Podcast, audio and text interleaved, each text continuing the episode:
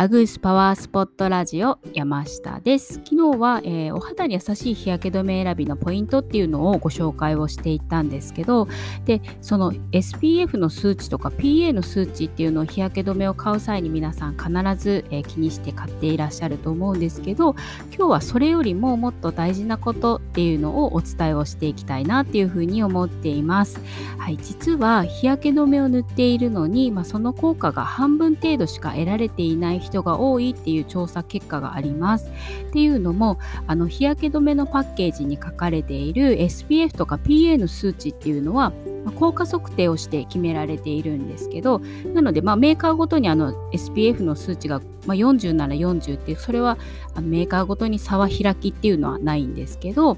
実際にですねその効果測定をしている時に塗っている量っていうのよりもあの一般の消費者の方が実際に塗っている量っていうのは全然少ない、まあ、データによっては半分程度しか塗られていないっていうものがありますなので数値であのせっかく選んで買っていても塗る量が少ないせいでその紫外線の防御効果っていうのを十分に得られていないっていうふうなことなんですね。はい、なので今日は具体的にその推奨されている使用量っていうのをご紹介していきたいなっていうふうに思います。なので今あの使っている量っていうのをあの確認してみてください。はい、ではいきます、えー、液状タイプの日焼け止めをお顔に塗る際には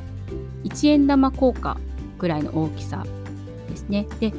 クリームタイプのものをお使いの方ならパール台1粒分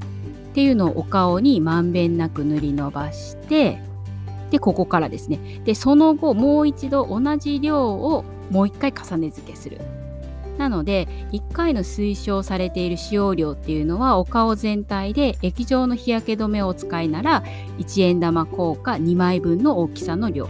でクリームタイプならパール粒2粒分ということですね。いかがでしょうか？まあ、この量の日焼け止めをお使いになられていますでしょうか？はい、でこの使用量っていうのが実は環境省の紫外線環境保険マニュアル、まあ、2020これ毎年だいたい約更新をされているんですけどこれにも載っていますで一応下にあのリンクを貼っておきますので、まあ、お時間があればちょっと見て見られてください。はい。ということで、今日は表記されている通りの SPF や PA の紫外線防御効果を得るためには塗る量が大事という内容でお届けをしていきました。なので2度塗りする量くらいでまあちょうどいいかなというふうに考えています。であとはお顔とかあとおでことかあとお鼻の上とかですねあとは頬骨付近で頬骨のところっていうのはあの今マスクをしているので結構、ね、あの擦れることがあるので取れやすい部分になりますのでそういった部分を多く、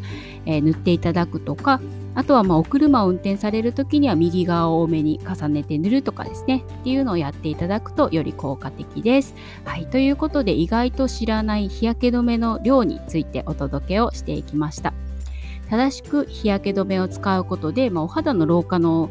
8割は防ぐことができるっていうふうに言われているので毎日の積み重ねをぜひやってみてください。はい。では今日も素敵な一日をお過ごしください。ではでは。